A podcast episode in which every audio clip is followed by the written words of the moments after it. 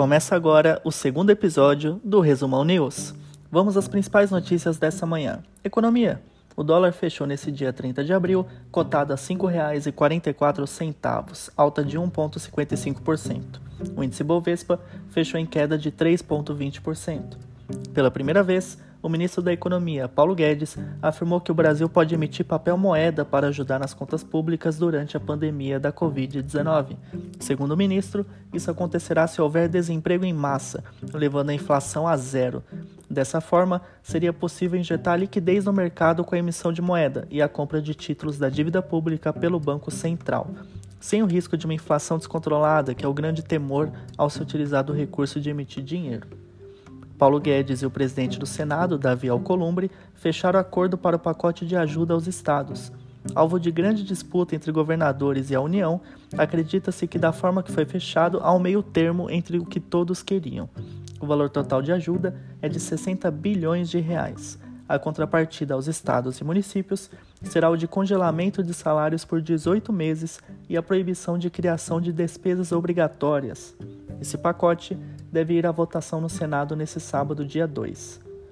Existe uma grande expectativa no mercado quanto à apresentação dos resultados do primeiro trimestre das companhias listadas na Bolsa de Valores de São Paulo. Na segunda-feira, dia 4, Gol, Porto Seguro, Clabin, BB Seguridade e Itaú Unibanco apresentarão seus balanços. Entre tantas empresas que estão diminuindo ou até paralisando suas produções, a Biscoito Globo, um patrimônio do Rio de Janeiro, anunciou o fechamento da fábrica pela primeira vez na história. Marcelo Ponce, um dos donos da companhia, afirmou que a preocupação agora é manter a empresa para continuar pagando os funcionários e poder retomar as atividades quando a quarentena acabar. Vamos ao esporte.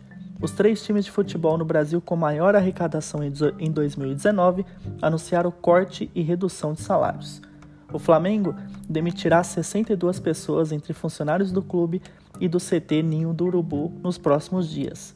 O Palmeiras reduzirá em 25% os salários dos jogadores e comissão técnica. Corinthians reduzirá em 70% os salários dos funcionários do clube, inclusive comissão técnica, e em 25% os salários dos jogadores. O São Paulo, que foi o primeiro a anunciar os cortes, terá uma redução de 50% no salário de jogadores, comissão técnica e diretoria.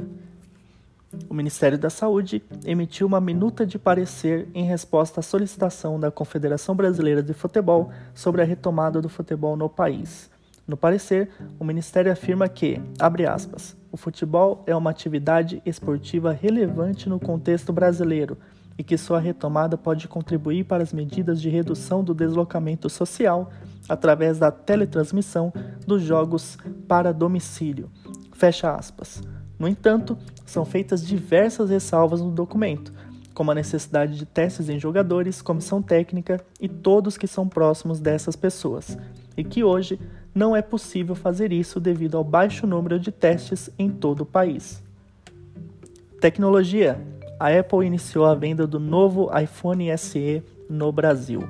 O preço inicial é de R$ 3.699.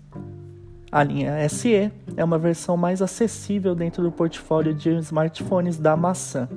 O SE de 2020 tem visual similar ao iPhone 8, com componentes e especificações do iPhone 11.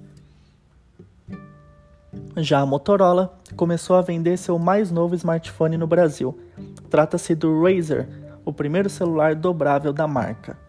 Inspirado no visual do clássico V3, o preço é de 9 mil reais. Problemas com o Galaxy S9. Diversos usuários vêm relatando que o Galaxy S9 da Samsung está apresentando tela verde após atualização para o Android 10. A marca ainda não se pronunciou oficialmente sobre o assunto. Política. O site Poder 360 divulgou um trecho de uma conversa entre o governador de São Paulo, João Dória, e o ministro Paulo Guedes. Na conversa, Dória sugere que Guedes peça demissão em nome de sua biografia, dizendo que ele e Sérgio Moro que sustentavam o governo. Paulo Guedes agradece a ligação e diz que quem sustenta o governo é o povo.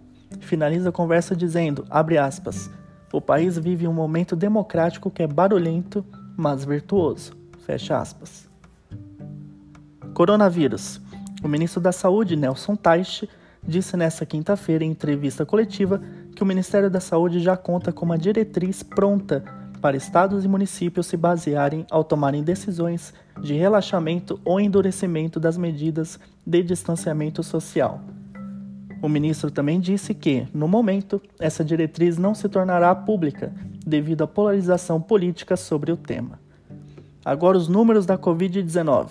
No Brasil, o total de casos confirmados é de 85.380. Casos recuperados, 35.935. O número de mortes é de 5.901.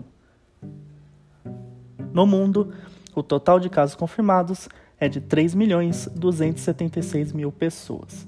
O número de mortes é de 233.998. Encerramos com uma boa notícia.